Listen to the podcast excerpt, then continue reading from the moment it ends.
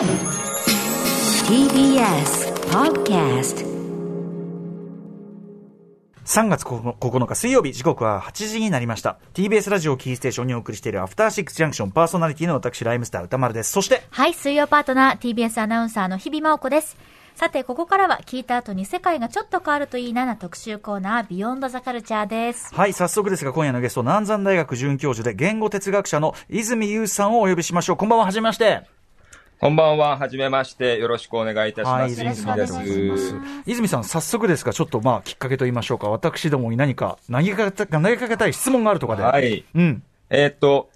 突然ですが、お二人にまあ質問をさせていただきますけれども、はいはいい、わゆる悪口って何だと思われますか？悪口って何か？まあ、そうですね人を、人を傷つけてやろうと思って発される言葉でしょうか。そうですね。あのーお二人のようにな露出の多い方とか、はいあのー誹謗中傷とか、はいまあ、ネット上とか特にいろいろ言われたりすることあると思うんですけれども、まあ、だから、う歌丸ってバカだよなとか、はい。うん。まあ、見た目のことなんか言うとかね。はいはい。ええええええ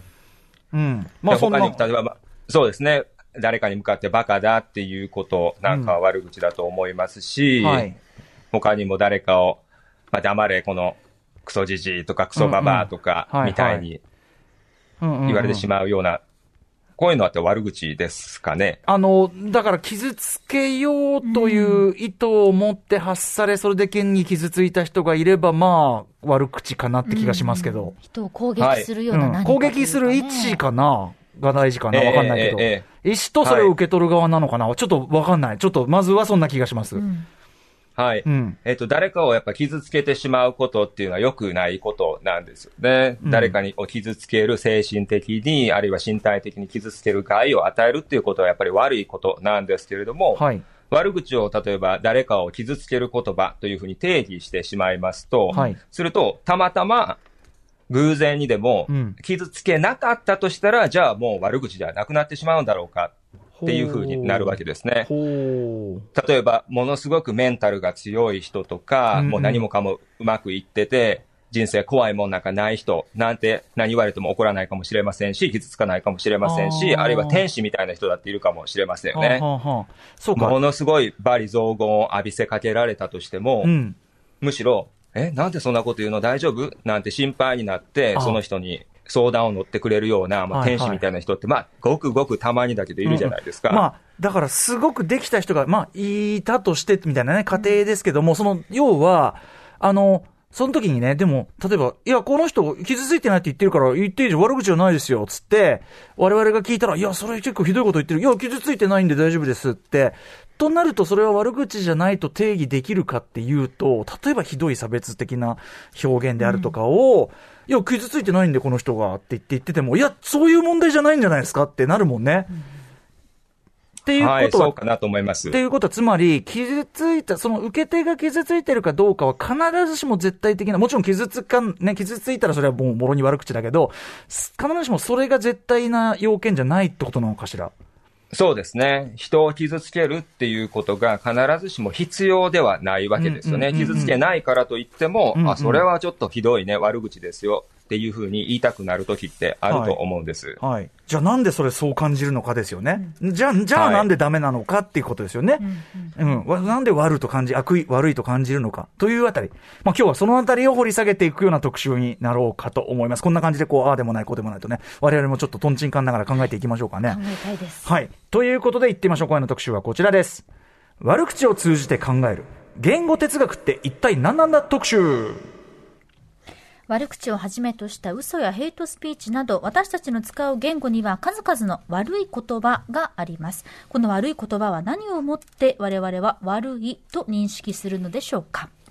はい。ということで今夜は当たり前のようで実は奥が深い、この悪口を入り口に議論が尽きない言葉の善悪について言語哲学の観点から解き明かしていきます。案内してくださるのは南山大学准教授で新刊悪い言語哲学入門を出版された泉優さんです。泉さんよろしくお願いします。よろしくお願いします。はい、早速なんかちょっとでもね、なんか面白いなって感じになってます。えー改めて今夜のゲスト、泉優さんのご紹介、日比さんからお願いします。はい。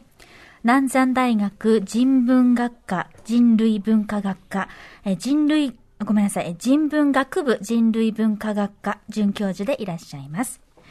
専門分野は、言語哲学、意味論、特に日本語と英語を比較しながら名詞表現を研究されています。また、言語のダークサイドに興味があるということで、バリ造語をはじめとした差別語、ヘイトスピーチの仕組みと、その倫理的機運についての研究も行っていらっしゃいます。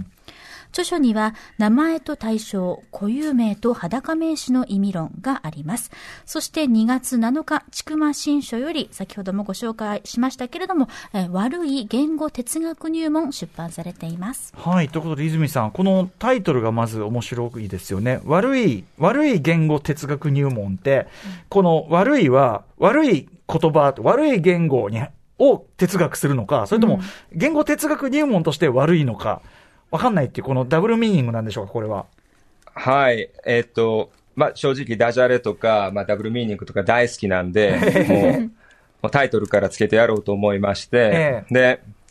えっ、と、悪い入門っていうところはやっぱりあるんですね。うんうんあるいはその、悪いってつけといたら、多少中身が変なこと書いてても、まあ、笑って許してくれるかなっていう。悪いんで。はい、悪いんでって言いましたよねって感じになるんですけども、うんえっ、と、それと同時に、え悪い言語に関する哲学入門っていうところも、あの、あります。はい。これ、あの、面白いですね。その、あの、泉さんが言語のダークサイドに興味があるっていうね、ねここが面白いです気になね。ります。僕もね、やっぱ口はね、いい方じゃないんですよね。正直、やっぱラッパーという職業柄ね。ええなんで、ちょっとこれはね、あの、考えなきゃいけないよ、いや、これね。本当に私もアナウンサーとして、うんやっぱりすごく悪い言葉っていうのはうん、ちゃんと理解しておかないと、うん放送で誰かを傷つけてるんじゃないかって、やっぱたまにすごく不安になっちゃうので。でもその傷つけは必ずしも必要じゃないっていうかね、ないっていうことあのなんですよねさっき明らかに、まあ、これちょっと後ほどやのさらに掘り下げていきますが、はい、勉強させてといください。うことで、この悪口っていうのを入り口に言語哲学というその領域の入門にもなってるみたいです。まあそういう本ということでいいですかね。はい、そうです。えっと、言語哲学という分野への、まあ、入門書としても、あの、読めるように、あの、書きました。はい。そんな中でまあそれはね、本読めばいいんだけど、はい。言語哲学って。そうなんです。そもそもどんな学問なのか教えてください。はい。えっと、これ現代哲学の、まあ、一分野になるんですけれども、うんえー特に英語圏の哲学、イギリスとか、まあ、アメリカとか、だそういったところで行われている哲学の一つの分野と思ってもらえればいいかなと思います。うんうん昨日もこの番組あの拝聴してたんですけれども、現代思想、ポストモダンみたいなワードが出てきましたけれども、はやっぱり日本国内だと、その、ヨーロッパ大陸の哲学、フランスとかイタリアとかの哲学がたくさん入ってきてるんですけれども、英語圏の哲学ってこうあんまりこうメジャーじゃないというあかあ、、そうか。はいまあ地味な扱いああ、そうなん。実際地味な学問なんですけれども、うんうんはい。で、まあ、その中で、えっ、と、言語哲学というのは、まあ、言語を通じて哲学するっていうことと、あと、まあ、言語に関する、えーいろいろな問いに答えていこうとするような学問になります。要はあの言語学っていうのはその言語の構造とかを解き明かしていくが学問ありますけど、哲学はさらにそこから、なんていうんですかね、そのな中身というか、その機能の仕方そのものというのかな、そうですねそこにこう、さらに掘り下げていくということでしょうかね。はい。さらに掘り下げていくっていうのがまさにぴったりくるかなと思います。うんえっ、と、言語学っていう分野はもちろん広くて、まあ、いろいろな問いをに答えていこうとし、言語にそのものについて調べていくんですよね。はいえっ、と、沖縄には一体どれぐらいたくさんの言葉があるんだろうかとか、うんあるいはわ我々がみんな知りたい外国語学習を一体どういうふうにやればうまくいくのかとか、はいそういったことを言語学者の人が調べられているんですけども、うん言語哲学ですから、さらにこう基本的な、根本的なとこまで踏み込んでいって、えじゃあそもそも言語って何？とか、言葉の意味ってそもそも何だろうか、言葉と思考っていうのはどういうふうな関わり合いになってるんだろうかっていうところまで、そういう根本的なところまで考えていこうとするのが、まあ言語哲学ということになるかと思います。なるほど。ちょっと今日もね、我々はまさにそのもう門外観もね、いいとこなんで、んですまさに門を入れてもらうちょっと入門として、うんはい今日伺っていこうと思うんですけども。一歩ずつ入れてくださいはい。えー、それでその、なんていうんですかね、入門編として悪い言語哲学入門という形を捉えたの、これはなぜなんでしょはい。えっと、言語哲学の、まあ、言ってしまえば良い入門っていうのはもう結構たくさんありまして、日本語でも読めるものが、うんあのたくさんあります。う。ええーですので、まあ、それと同じような本をまた一冊書くっていうのもどうかなと思いましたので、うんちょっと悪い、言語哲学入門っていうのもいいかなと思ったっていうのがまず一つあるん悪いって書いてあると、やっぱね、僕とかがね、あ、悪いのか、つってね。悪いの、そうなんですよ悪いの大好きっつってね。悪いのが大好きガシってガ。シみたいな。そうなんですよ。あのーまあ、正直、その授業とかでですね、その言語哲学のこの普通の入門とかももちろんやるんですけれども、ええいろんなこう例文とかが出てくるわけですね。うんで、例文とかで、例えば、雪は白いっていう例文とかが、はいこう頻繁に出てきたりするんですね。ええで、これはもう別に素敵な文なんですけども、ええ雪は白いって黒板に書いて、え学生を見渡すとみんなポカーンとしてるわけですね。え。だからまあもうちょっとこう、うんア。ホバカ間抜けじゃないですけれども、はいまあ多少、うん。こうひねった方がいいかなっていうのはちょっとありました。なんか雪は白いとかさ、This is a pen とかさ、自分ごととして捉えられないのよ確かに。そうなんですよね。それいつ使うのよ、それみたいな感じがするけど、まあ、アホバカ間抜けはね、当然ね、あの、投げかけられるし、投げかけるし、しかもちょっと胸もひりつくから、そうなんですよね感情もひね、刺激されるから勉強する気になりますよ、こより。実感が湧きます。はい。えっ、と、で、その、そういった理由から言語哲学、えー悪い言語哲学入門という本を書いたんですけど、またそれと同時にですね、はいやっぱり悪い言語っていうことに関して、まあ良くも悪くもですけれども、ええまあ最近、あの、注目が集まっていると思います。うん。はい。えっ、と、まあ、例えば、つい昨日ですけれども、あの、まあ、閣議決定がなされて、今度、侮辱罪という、ええあの、刑法の中の一つの、えええっ、と、まあ、まあ、罪ですけれども、うんまあ、その量刑が重くなると。はい。まあ、そういう方向に法改正がされるという決断がなされました。まあ、SNS 上とかでの、まあ、はい誹謗中傷とか罵倒みたいなものに対して、まあはい、より罰則を厳しくしていこうみたいな方向性があったりします。はい。えーそのような形で、まあ、世の中的にもまあ関心が高まっているのかなというのは、あの感じています。うん。あとそのやっぱり悪口っていうのが、特に SNS 浸透以降ですかね、すごい、まあ本当に文字通り可視化されたっていうか、はい。悪口がめっちゃ見える化されてるっていうか、常にこんなに悪口を、に触れてる時代ってあるっていう本当にそうですね。ぐらいね、みんなその触れて、やっぱそこに対していろいろ、まあもちろん傷ついたり考えたりする機会もやっぱ多いってことですかね。そうですね。やっぱ分量という面から考えて、この SNS とかを踏まえると、そのテキストの分量的なもう膨大なものがありますし、で、その中で良いものもたくさんあるけども、まあ、いわゆる誹謗中傷みたいなものも、もううなるほどありますよね。まあ、というかもう皆さん、えー露出が多い方はもう日々日々これを経験されてるんだろうと思って、うん。ちょっと心穏やかではないんですけれども、はい。うん、まあだからそんな、そういうのが飛び交ってる時代だからこその、まあ悪い言語哲学入門、哲学入門、言語哲学入門であり、悪い言語の哲学を哲学してみようというか、それがまあ、すごく意味を持つということですかね。はい。まさにその通りだと思います。うん、といったあたりでお知らせの後、まあ先ほど出たね、その何をもって悪口か問題なども含めてですね、えー良くも悪くも考えるとね、なかなか大きな力を持っている言葉について、言葉発する側ですから、私はね。はい、そうなんです。私なんかもう明確に、明確に攻撃の意図を持って発する立場かもしれないから、これは、これはちょっと勉強するべきはい。特集かと思います。私も頑張ります。Junction. TBS ラジオキーステーションに生放送でお送りしていますアフターシックスジャンクション。今夜は悪口を通じて考える言語哲学のお話をお送りしていきます。はい。引き続き南山大学准教授で言語哲学者の泉優さんと一緒にお送りします。泉さんよろしくお願いします。よろしくお願いします。お願いします。さてさて、はい。ということで、今夜はですね、まず前半で悪口を悪口たらしめているものって一体何なのか解説していただきます。そして後半では実際の世の中に数多く存在する言葉のトリックを見破っていこうと思います。トリックはい。はい。ということで、えっ、と、まずね、頭のところで、あの、悪口とは何かというところで、あの、人を傷つける、だから傷ついた人がいるとか、そういうことかな。これが、あの、まあ、基本な要件かなと思ったら、必ずしもね、ん気づいた人がいなくても、まあ、その言葉自体、発すること自体が、なんか我々、え、それはどうなんって感じがするものがやっぱあるんだから、となると、みたいなところまで冒頭お話ししましたけど、はいえー泉さん、ということは、じゃあ、悪口っていうのは突き詰めて考えると、これは何、何なんですか、じゃあ？はい。えっ、と、私の考えではですね、悪口とは根本的には、こう、ランクをつけるという行為だというふうに考えています。ランク付け。はい。ランキングということで、これはまあ上下関係とか、うん権力のあるないといったこう序列関係みたいなことを考えています。うん、うん。うん。つまりその力関係、はい、はい。うん。そうですね。例えば誰かに対して、こう、バカだとか、まあそういったことで罵るということはですね、うん。えー少なくともそれを、まあ冗談じゃなくて、こう、本気で言ってるとすると、はい。それは、その人物が、まあ、い言ってる本人はおそらくバカじゃないと思ってるわけですから、ええその人物はバカで、自分はバカじゃない。うんうんうんうんその人物は自分より劣っているっていうことを、まあ、伝えているわけですよね。うんうんうんそうか。だから、えっと、まあ、まずはその、その子になんか力関係を明確にするんじゃないけど、そあの、俺のが上だからね、みたいなことを、こう、ね、念押しじゃないけど、そ念押しですね。うんはい。みたいな言ってるわけです。うんうんで、その人に向かって、で、そんなまあ乱暴な言葉、まあ、バカでも何でもいいですけども、こう乱暴な言葉を使って、はい。もう、使ってるってことは、そういった言葉を使ってもいいんだ。私はあなたをそういうふうに読んでもいいんですよっていう、うん。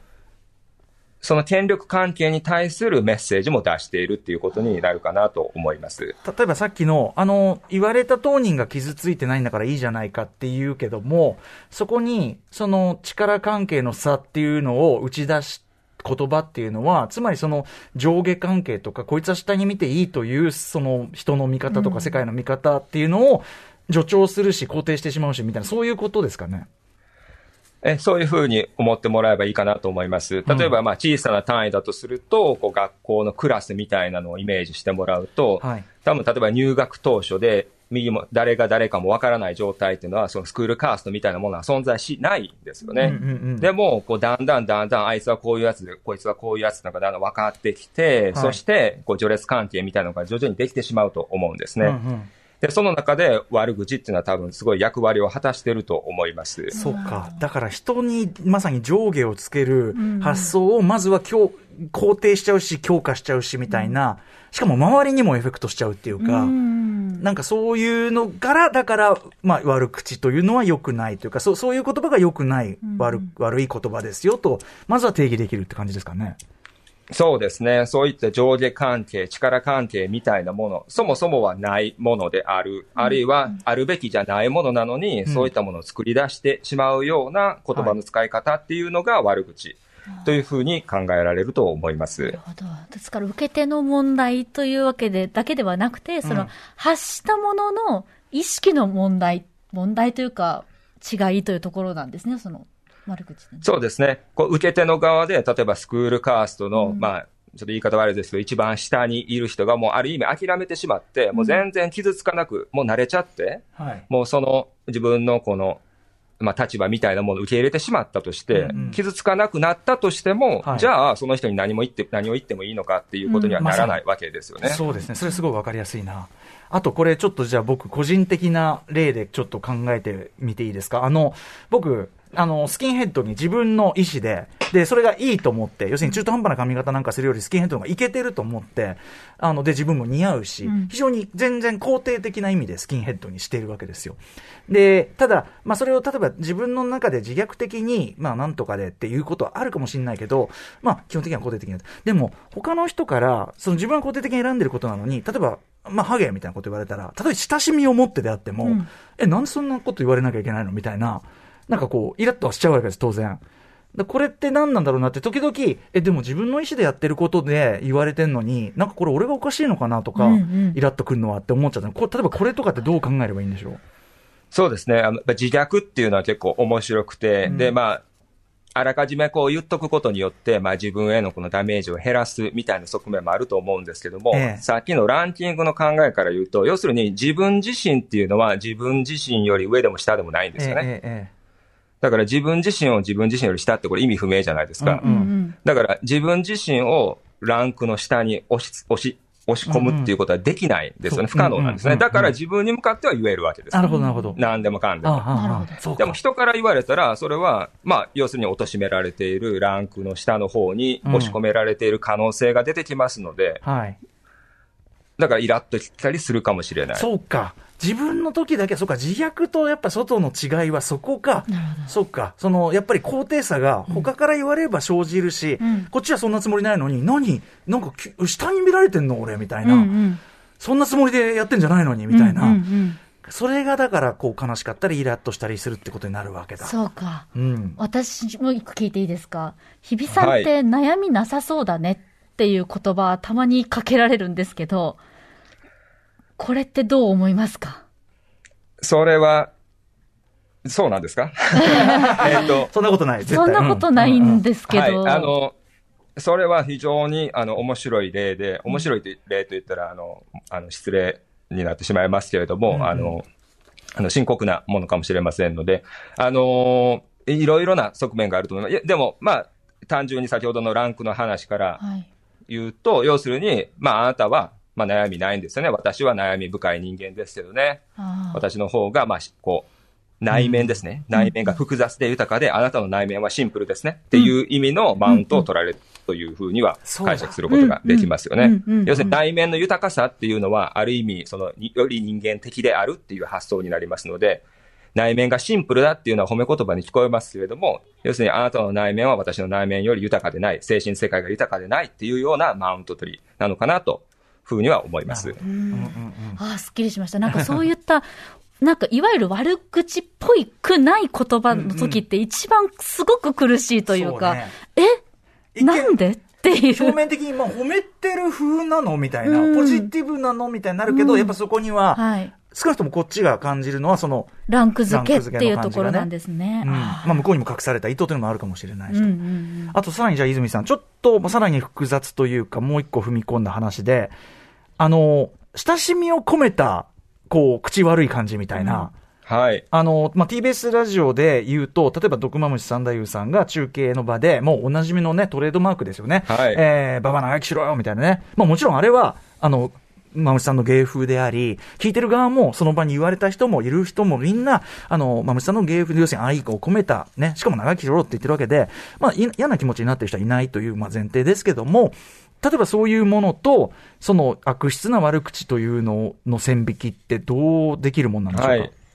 えっ、と、さっきの自虐の話なんかがすごく関連してると思うんですけども、多分自分が自分に言うんだったら、その自分が自分より下とか、自分が自分より上って意味不明になるじゃないですか。うんうんそれと同じように、要するに上下関係が絶対にできない。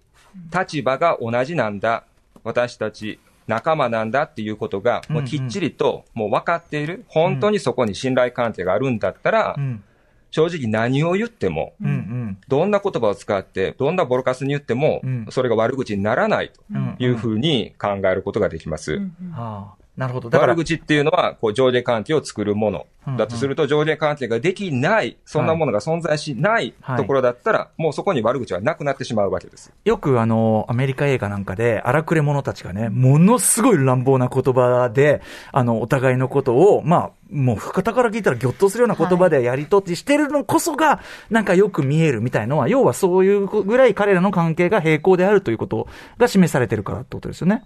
はい、そうだと思います。うんえっと、毒まむし三代さんがか、まあ、言うときも、まあ、ちゃんとそこに信頼関係があって、ここでは私があなたを貶めるような、そういうために言ってるんではないですよ。あなたもそれが分かってくださってますねっていう時にだけ、まあ、うんそういう言葉を使って、はい。えーまあ、そういう言葉を使うことによる効果を狙われてるんだと思うんですけど、これでもさ、まあ、虫さんぐらいね、うん。そうその、要するにもうラジオアイコンというかね、はい。もうその定着してみんな分かってるからいいけど、これって要するに、あの、よくあの、数学の問題とかで、あの、この場は風の影響も重力の影響も受けないものとしますみたいな、あの、この場には上上下関係は本当に全くないものとしますみたいな、かなりその、なんていう、なかなかそうは現出しない磁場っていうのを、はい。あれしてるので、なるほど。でまして、その、だから、例えば僕が、その、スキンヘッドにしてます。それに対して、親しみを込めて、おい、ハゲっていうのは、まあ、僕はおね、私はもうね、大人なので、それでいちいち怒りはしませんが、ただ、その、文脈、そこまで、そこまで文脈の共有してない人、あとその、ぶ僕以外の本当に薄毛に悩んでる人がそれ聞いたら、結局それは貶め言葉になっちゃうんだから、うん。あの、何のかんのでそれ使わない方がいいっすよ、みたいなのは、あるわけだから、つまりその、例えば、ババアなんとかも、あの、まあ、虫さんは、まあ、じゃあ、いいとして、特殊例なので、今から、その、ババア長生きしろよ芸をい始めますみたいなのは、まあ、普通はやめた方がいいよっていうことですね、やっぱりね。そうだと思います。だから本当に本当に信頼関係があって、本当に本当に上下関係がないならば、そこは悪口じゃなくなるっていうことだと考えられるっていうことは、うん。それは本当にその、物理学の計算的な理想みたいなもんで、そんな、実際はほぼほぼありえないわけですね。なんだったら、マムシさんでもあるかもしれない。そうなかなか際どいですね。常に、常にその権力差みたいなものが、この会話の中にあるかもしれないというふうに考えとかないと、は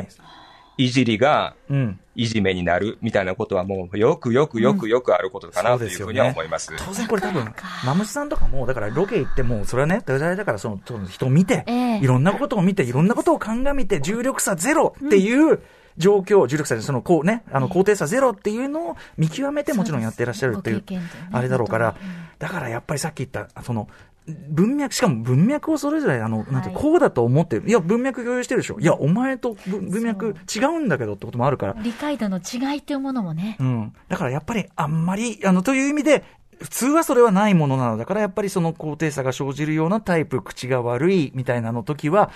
よくよくやっぱり考えて、使うべきっていうことですよね。使うべきっていうか、使わないなら使わないで済ます。そういうことですかね。はい、そうだと思います。これでも悪口っていうのをやっぱり、そのなんていうの、上下関係とはい。か権力構造みたいなもので考えるのってすごくわかりやすいし、はい。あの、泉さん、これって大きく言えば、例えば差別とかっていうのって、結局その権力差がある側がね、なんかやるからこう生じるっていうか、前に、あの、ちょっといいですか？あの、全然話、あれなんですけど、チャック、はい。チャック D っていうその、あの、パブリックエネミーというグループのラッパーが、あの、まあ、当然黒人差別とかに対してすごくメッセージしてるラッパーなんですけど、あの、逆差別だみたいなことを言われたときに、いや、その、差別というのをあなたは誤解してると。その、あの、白人社会に対して黒人社会社会とか個人たちが、あの、すごくこう列位に立ってるというか非常に不利な構造っていうのが社会にあるから差別っていうのが生じるんで、原理上私たちはその優位に、社会全体で優位に立ってるあなたたちを差別し返すことのできないんだって言ってて、まあちょっとそれに近いものかなって気がするんですけど、今の話って。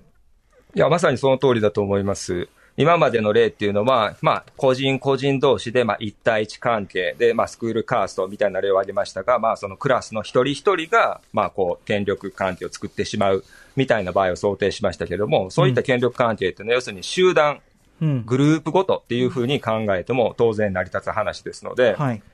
黒人集団が、まあ、他の、えー集団より列位に置かれてしまっている状況みたいなことが、あの、その集団的な差別的な語彙、えーうんとかの、まあ、使用の背景には、あの、常にあると思います。あの、いわゆる N ワードってありますよね。その、まあ、黒人差別として使われることも。で、それを、あの、黒人同士が同胞意識とか、自分のことを指してっていうのは先ほど言ったように、自分たちのことを指すのであれば、その、よく、自分たちが言ってるじゃないかって、昔ね、とあるロックシンガーがそれ言って、なんで俺が言っちゃいけないんだよ、それ白人だったけど、いや、そこはだから、その高低差が生じるんだよっていう、まさに今おっしゃった話ですよね。はい、そうだと思います。こう、全くその使ってる者同士が、このもう N 語をもうほとんどその単にアイスとオッスみたいなぐらいで、こう、まうんあ、ある意味軽く使ってるのをよく見かけることあると思うんですけれども、はい。まあ、それっていうのはその使ってるお互い同士がもう全く、こう、まあ、ため、うん。全くイーブンな関係性、どっちが上どっちが下みたいなのにないっていう状況が分かってるから、それで初めて使ってるわけで、そこに全くそれと文脈のない、関係のない人が来て、ましてや、その、集団的に、その、まあ、抑圧している側の人間がいきなり使うっていうのはもうん。う、全く違う、うん。違う、同じ言葉だけれども、はい。もう全く違う使い方、違う効果があるっていうことだと思います。これだからいろんな、あの、なんていうかな、局面に置き換えられることですよね。例えばその男女間のはい。話で、その男性から女性に投げかける何かと女性側が男に側に何か言うってことは、やっぱその、今、女性差別的な構造がまだ社会に、今日本だったら特に残ってる以上、イーブンではありえないっていうか、うん、なんかそういうのとこにも置き換えられるし、うんうんうん。まあもっと細かいね、人間関係っていうか、個人個人の話にも置き換えられるしということで、すごい、なんか、何かがメーカーになった気がします、泉さ。うんんそうですか？うん、あの、嬉しいです。うん。あの、こういうようなことを考えていくのが言語哲学っていうような、まずは認識でよろしいんでしょうか？こういうことも考えるのが言語哲学っていう感じに思ってもらえれば、えっと、うんはい、うんそんなとこです。こういうふうに、うん、あごめんなさい。悪口、悪口の、こうやって考えると、今までよりも悪口をちょっと気楽っていう方はた正正しいかわかんないんですけど、ただひたすらに傷つけられてる言葉だと思ってたので、なんか、あのーこの構造を分かると、悪口を言わないようにする方法もなんか見えてくる感じがしますね。自分の意識の中でのこう、まあ、転換点というか、何が悪いのかっていうのが、悪い機能の仕方はい、分かるから。ですかねうん。はい。あと、やっぱり、こう、すごい、こう、怖い話でもあるなと思うのは、あのー要は他者にもエフェクトしていく。あ、そういうこれ言っていいんだみたいな、うんあいつらはこういう言い方していいんだみたいなのって、社会の構造全体にめっちゃエフェクトすることじゃないですか、これって。だから、それってすごい怖いことですね。泉さん、まさに、どうでしょはい、そうだと思います。えっと、先ほどもその、なんかまあ悪口、誰かを罵倒するっていう時は、俺はこういう罵倒の言葉を使ってもいいんだっていう、こうメタメッセージみたいなものを伝えてるっていうことをちらっと述べましたけれども、例えば学校のクラスの中で誰かに、まあちょっと嫌なあだ名をつけたとします。うはい。で、そのあだ名をつけられ、つけた時に、うん。先生とか、まあその、グループの中での権力者ですよね。それが止めに入らなかったとすると、うんうんあじゃあ、そのあだ名はもう言っていいんだ。このあだ名はありなんだっていうことになってしまうわけですよね。一種のライセンスが与えられてしまって、はいで、周りはまあそれを使い出す。うん本人がどう思っていようと。うん。で、そんな感じで、要するに差別的な言葉もそうですし、うんそういう言葉を使うっていうことは、そういう風な言葉を使ってもいいんだ。この人たちをどう呼ぼうがうん、我々にその権利があるんだっていう、そういう、こう、うん。えっ、と、社会全体へのこう別のメッセージですね。うんだから単にこの人は、まあ、バカだとか、だってねこの人はなんか、うんえー分かっていないとか、そういう事実関係を述べているんじゃなくてですね、はい。そういうふうにジャッジする権力がこちら側にはある。その人がどう呼ばれるのか、その人の故障を決定する権利が我々にあるんだ、みたいな、そういうメッセージを、こう、同時に伝えちゃうんですよね。で、そういうそういう意味で、その社会とか、まあ、小さく見ればクラス単位とかですけれども、うんうん。あるいは社会全体を、こう、まあ、間接的にですけれども、うん。こう、ちょっとずつ影響を与えちゃうっていうのは大いにあり得ることだと思います。うんうん。まあだからその、あれだよね、そういうこう、まあ例えばすごく無神経な悪口とか、まあじゃああだ名とかも含めたのって、まあ要は、半ばそれを、権力構造を強化するつもりで、ね、言ってるから。そうかう。ん、でもこっち側だからそういう意味ではその構造を見てれば、うんその、だからダメだっていうのがやっぱわかるから、はい。まあその対抗のしようもあるというのかな。そうですねいろいろね。ううんうんうんん。ことかもしれません。あとまあごもちろん、自信が気をつけるというかね。うんうんうんうんはい。あの、今しめるというところもあるかもしれません。はい。えー、ということで、えっ、と、さらにちょっとじゃあ泉さんで、わ、悪口、いわゆる悪口以外にこういう、なんていうんですかね、言葉の、こう、トリックというか、その、これを使うことで、何かこう、変な感じになるというかね、そういうのってありますか？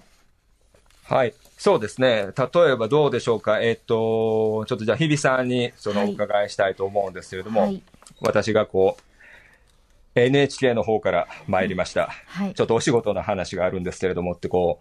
う、言ったらどうなりますかね？?NHK の方から。なんかちょっと構えちゃいますね。何？ん？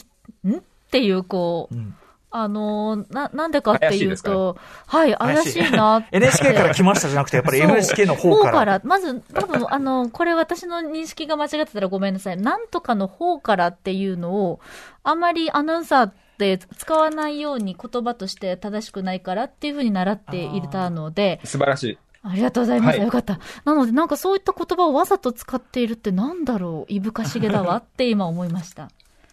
なるほど。まさに、お二人ともその、普段から言葉に気をつけられているからだと思いますが、えっ、と、おそらくまあそういうことを言う人は、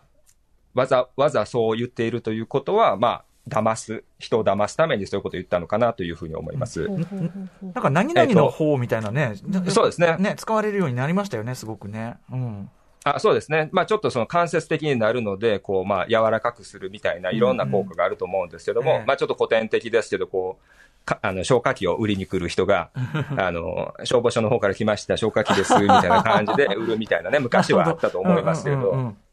あの、でも別に消防署の方から来ただけで、はい。別に消防署の人だとは言ってないから、嘘はついていない。あー。うん。私は嘘はついていないから、別に悪くないでしょみたいな、うん。まあ言い訳としてそういう言い方をしてるんだと思います。うんうん。あのね、あの、例えばさ、おし、おしぼりの方、よろしかったでしょうかみたいなさ、なんかいろいろもうねじ曲がってんだけど、うん。これな、このなんていうの、ぼかしこと表現が増えた、僕もひょっとしたらでも使ってるかもしれないですけど。ぼかし表現が増えたのってこれな、なんなんですかね？そうですね。ぼかし表現全般の問題っていうのは、あの、うんこういろいろあると思うんです。そのおしぼりの方とか、うんまあ何々させていただくとかね、うんあの、まあいろんな表現がちょ、ちょっと前まではあまり使われてなかったんですけども、どんどんどんどん使われるように、まあより複雑になる方向に、ええー向かって使われるようになっているという傾向がやっぱあるんですよね。えうんうん。まあ一つの要因はやっぱり、まあ責任を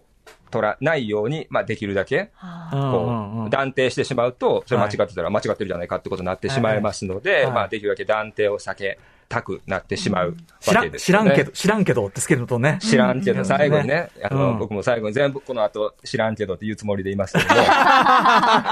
生。ねえ、でも、まあ気持ちはわかるよね。うんやっぱね。そうですねはいななんかちょっとうんこう。クレジットをつけたいというか、なんか、うん、逃げ道をちょっ作りたいというか。とそうだね、逃げ道。ちょっと、なんかちょっと重力分散させたいみたいな。気持ちはわかるだけにね。うんでもまあちょっとそういう、はそういうのの使い道、まあ単になんかこう、あんま無害な文脈だったらいいけど、うんまあちょっと要注意みたいなことですかね。そうですね、うんこう、嘘じゃないけど、相手を、まあ、騙す、こう、ミスリード、誤った方向に誘導するような、まあ、発言っていうのは、まあまああるのかなというふうに思います。えっと、なんかそのミスリード、なんか、例えば他にどういう例がありましょうか？はい。えっ、と、これは、えっ、と、イギリスの言語哲学者、ジェニファー・ソールという人がよく議論する例なんですけども、ええっ、と、元、えークリントン元大統領ですね、ビル・クリントンさんの方です。うんあの、かつて、覚えておられるでしょうか、あの、まあ、モニカ・ルインスキーさんとの、ええまあ、スキャンダル。が話題になったかと思います。はい。えっ、と、で、まあ、その不倫スキャンダルで、こう、まあ、報道とかで、こうあなたは不倫をしたんですか？みたいな感じで、こう、質問されるわけですね。はい。で、それで、まあ、はいともいいえとも答えずに、うんえークリントンさんは、あーと、不適切な関係はありませんっていうふうに答えました。うん。There is no improper relationship. こう、there is とうん、現在形を使って答えたああ、んですね。なかったじゃなくて、なあ、実はこれ、え日本語だとちょっとなんかそこを認識してたい。えイズで、イズ。うん。そうなんですね。英語だと現在形、まあ、日本語でもありません。ありませんでしたじゃなくて。でしたとは言っうんうんてなくて、うんそうか、そうか、そうか、そうか。英語で there was no improper とか there's never been never とは言ってないわけですねうんうんうんうんうん。there is 現在進行形で不適切な関係はありません。ないですよ。今は。ないです。そう。今はカッコみたいな感じで答えたんですね。テレビだったかと思いますが、はいテレビのインタビューかなんかでで。あでもまあ、まあ不適切な関係がは少なくとも過去にはあったわけですよね。うんうんうんまあそれで非常に、あの、ーうんうんスキャンダラスだったわけですけれども、うんうんで、これ、嘘はついてはないのかなと言えるかなと思います。あの、聞かれたことに答えてないって問題はありますけどね。はいはっきりとうんうんは答えてなくて、まあ嘘じゃないけど、でも明らかにこれを聞かせてる方は、あの、聞いてる人は、あ、なかったんだってパッとは思うわけですよね。うんうんそうですねまあそう、騙そう、騙すために、こう、はいわざとそういう言い方をしているわけです。ミスリード誤った方向に誘導しているわけですよね。、英語圏においてもこの is っていうのは、was じゃなくて is は、やっぱり割と聞き流そうと思えば聞き流せちゃう感じなんですね、じゃあ。だと思います。はい、だと思います。そっか。じゃあこれでも明らかに意図的だよね、このね。何々の法給のね。これでも日常の会話でもやっぱり注意深く聞けば何かをうんキャッチできますね。このうん時勢というものはね。はい逆にでもこっちから、都合の悪いことは伏せながら、嘘はついていないみたいな時にいう、これは使えますぞ。これはは。トリック。今はみたいな。うんなるほど。はいはい面白い他にも先生が注目されているトリックって何かありますか？そうですね。えっ、と、まあ、いわゆる主語がでかいみたいな話し方ってはよくあると思うんです。主語がでかい。はい。えっ、と、どうでしょうか？例えばですけど、その、お笑いコンビのあの、ナゴンさんがうん言うような、恵比寿の女は冗談が通じねえとか、うん赤坂の女はゴミの日守らねえみたいな、まあこれはもうほんとギャグなわけですけれども、うんうんうん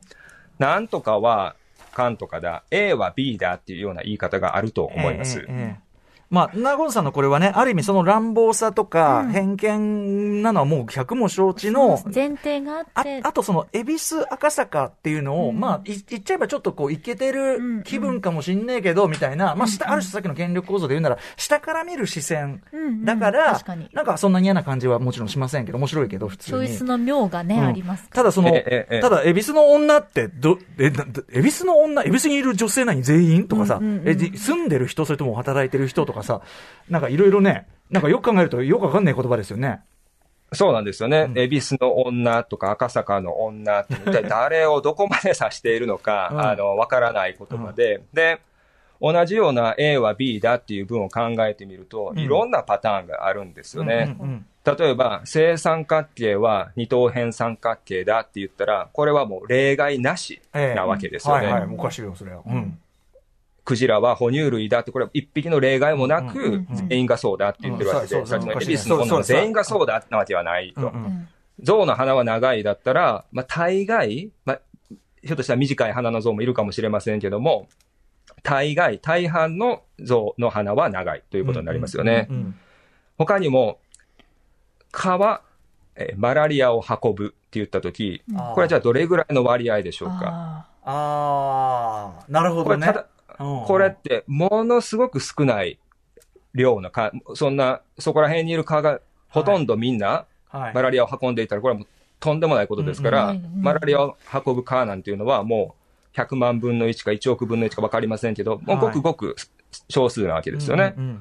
でもごくごく少数が正しいだけで、蚊はマラリアを運ぶって別に言えちゃうわけ確かに。です。確かに。蚊の件は全然、もちろんなんか疑問感じないけど、うんうんこれ人の場合だと結構やばい論法に使いかねないですね、これこれね。アナウンサーは〇〇だ論法は何度も何度も頭を悩まされています。女子、女子アナはほにゃららら。あるよね。女子アナってくくりとか、はいアナウンサーはとかね。うんラッパーはもあるよ、それはね。うん当然。うんうんう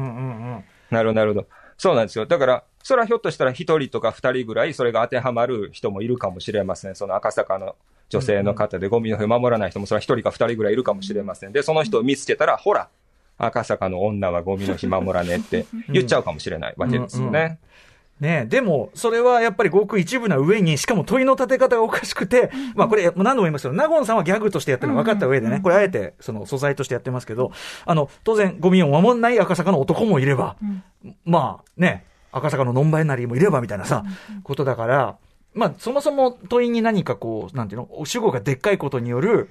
まあ乱暴な、なんていうの、短絡というか、が含まれてますよね、そうですれはね。まあ、それがある意味面白さを、なんで、何に乱暴なこと言ってんだっていう感じで、ちょっとまあ面白さがあるわけですよね。これでも、その、名護さんで言えば、恵比寿、赤坂、ね、うん。まあ言うてもいけてるっていうのを前提にやってるからってさっき言ったけど、うんうんこれでも見下すためにこれをやり出したら完全に、うん。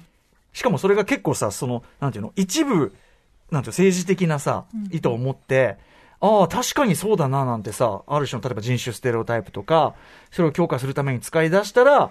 まあ、とんでもないことですよね。とんでもないけど、ありますよね、きっと。はい。あの、A は B だという文章は、まあ、日本語に限らず、まあ、非常に簡単な、あの、文の形ということもありますので、うんまあ、至るところで出てきてしまいます。うん。えっと、例えば、えっと、アメリカ合衆国のドナルド・トランプ元大統領がですね、うんとある選挙演説中に、そのメキシコからまあやってくる移民の人々に対して、えーメキシコの人々は、まあ、犯罪を持ち込む。メキシコの人々は麻薬を持ち込むみたいなことを、うんこう、演説で言ったわけですね。えで、別に全員が持ち込むとは確かに言っていないわけです。単に人々は持ち込むと言ってるわけです。えうんで、それはもう何千人何万人という人の中から、それはほんまとたまにはい。そういう人がいるかもしれません。そういう報道があるかもしれません。ではいで、それを一例見つけて、ほら、持ち込むみたいなことを言うわけですよね。うんうんうんうんでもその言い方自体は、先ほどあの、赤坂の女はみたいな感じのでかい言い方ですので、ひょっとしたら、あ、全員そうなのかな？あ、大半の人がそうなのかな？って思わされてしまうような、はい。あの、言い方でもあるわけですよね。はいで、それを聞いた人は、そうだそうだと。あいつらみんなそうだ。みたいに思っちゃうかもしれません。うんうん。そうか。だから主語をでかく取って A イコール B って、だからそのさっきのクリントンじゃないけど、その、あの、まあ、その、そういうところもなくはないが、なぜか全体の真実に、みたいな、うんうんかん全部が真実でないわけじゃないけど、でもそれがなんかこう、なんていうの、すごくより大きうんあな、たかも。あれに話になっちゃうって、大きい主語にふさわしい、なんか大きい結論になっちゃうっていうか、うんうん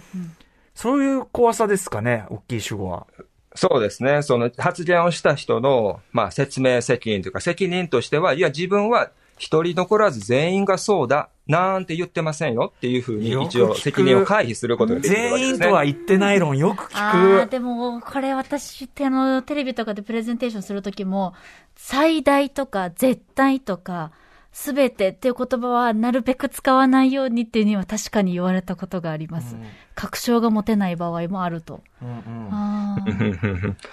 で、その確証が持てないようなことに聞こえるかもしれないけども、はっきりとそうは言わないやり方、あの言い方っていうのが、まあ、うん主語をシンプルにした、こう、A は B というような形の文化なと思います。逆に言えば、それ、我々はその、まあ、いろんな人の言葉を見るときに、やっまあ、やたらと主語がでかい上に A は B みたいなことを言ってたら、やっぱりそれは、なんていうかな。あの、まあ、当然受け取り方気をつけるのも当然だし、そういう、どういう意図で言ってんのこいつはっていうことをちょっと気をつけながら見るべきってことでしょうか？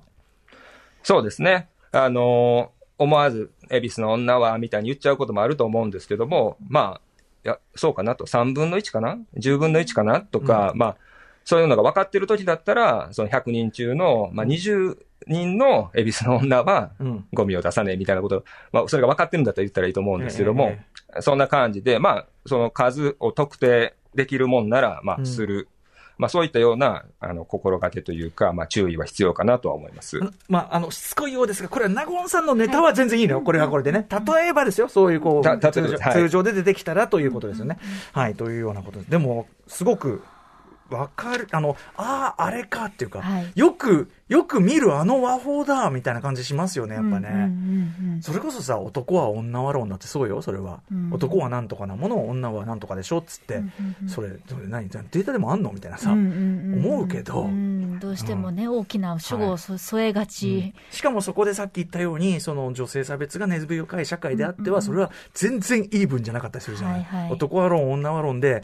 あの、主に、その、なんていうの？マイナスを被るのは女性側がやっぱ多いと思いますよ、それは。うんとかね、そのステレオタイプに当てはめるって時のその不利益を得るのは。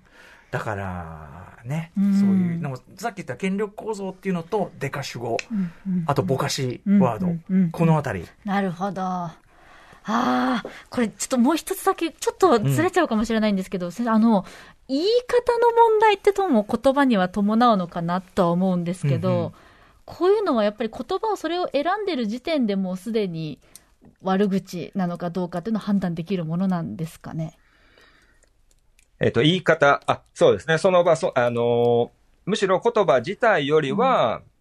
その言い方も含めた、一体誰が誰に向かって、どういった場面、どういった文脈で言ってるのかっていうことの方がよっぽど大事かなというふうには思います。もう絶対にこれは本当に冗談。そして、この心、心の友同士が言っているっていうことと、あんまり関係性のない人がいきなりうん。道で、あの、罵られるっていうのはもう全く同じこ、全く同じワードを使っていても、全く違う行為だというふうに考えられると思いますので、その言い方っていうのも非常に大事になってくると思います。あとでもさっき言った、その、あれじゃない、逆に露骨な、あれじゃん、その、しびちゃんは悩みなさそうみたいな、一見、その、悪口に聞こえないオブラートに包んだ何かも、今日、その泉さんに教わった、こう、いろんな、こう、構造みたいなの当てはめると、あの、あ、これは、どっちかうん、なっていうのは。だし、まあ、自分で発するときも、あーあやらかしちゃってんじゃないか、これっていうのはうんうん、見えてくるってことかもしれませんよそうかそうかなね。るほど。うん。いやいや、でもおも、おも、面白いですよ。僕、やっぱ、こう、ああでもない、こうでもない考えるのすごい大好き。んうん おもろいっていう。うんはい。えー、ということで、ちょっとお時間も近づいてきましたので、えっ、と、泉さん、最後に、えっ、と、言語哲学を通すというものを通して、リスナーの皆さんに伝えたいことは何でしょうか？はい。えっ、と、今、歌丸さんがおっしゃったみたいに、まあ、面白いと思ってくださったら、もう、それで、まず、もう、ものすごく嬉しいです。この言語の研究をするっていう、我々研究者が、もうみんな、たくさんの研究者がこう寄ってたかって、言語でいろんな側面を研究してますので、うん。あのーまあ、これからもその、結果に期待していただきたい、あるいはみんなで参加して一緒にやっていきましょうとあいうのが一つあります。あはい。で、まあ、言語っていうのは、まあ、公共的な側面がすごくありますので、うんうんこう、非常に身近なものですから、こう、言語は道具とか言いますけれども、その小さな道具って考えるよりは、ひょっとしたら、タンカーとか、鉄道とかみたいな、その大きな道具、一人で動かすもんじゃなくて、集団で動かすような道具と思った方がいい場合もあると思います。公共インフラだ。うん。はあはい。あはあ公共インフラと考えたときは、その必ずしもその規制をするのが正しくはないんですけれども、まあ、免許制じゃないですけども、その何でもありではないだろうなというところも納得できるかなと思います。だから公共インフラだからこそ、気づいたらみんなの公共インフラが変な方に変わっちゃってるような、やっぱりその言語空間は、良くないってことだよね、やっぱね。みんなが、だって公共インフラなんだから、みんなが、その、へ平等に暮らしやすいっていう、ひ平たく暮らしやすいことでありべきなのに、そこになんか、あれ気づいたらこういう言葉みんな使ってたら、はあ。なんか変な空気になってるぞとか、例えば特定の人たちが貶められるのが普通になっちゃってるぞとか、うんうんっていうのは公共インフラって考えたらそれとんでもない話だね、やっぱね。かうん。言葉の力っていうものは本当にね、ちゃんと理解して意識しとかないと、うん。あっという間にってとこもありねでも分ますかった上で、それこそさっきの名護さんとかの、うんうん逆あの、あれのネタは、もうそれを分かった上での、うんうんそのあれだから、やっぱそれは面白いものも生まれるかもしれないし、まあ、あの、マムシさんみたいに、その分かった人たちとちゃんとそういうこれを積み上げてくれば、そのある種の痛快な表現になるかもしれないけど、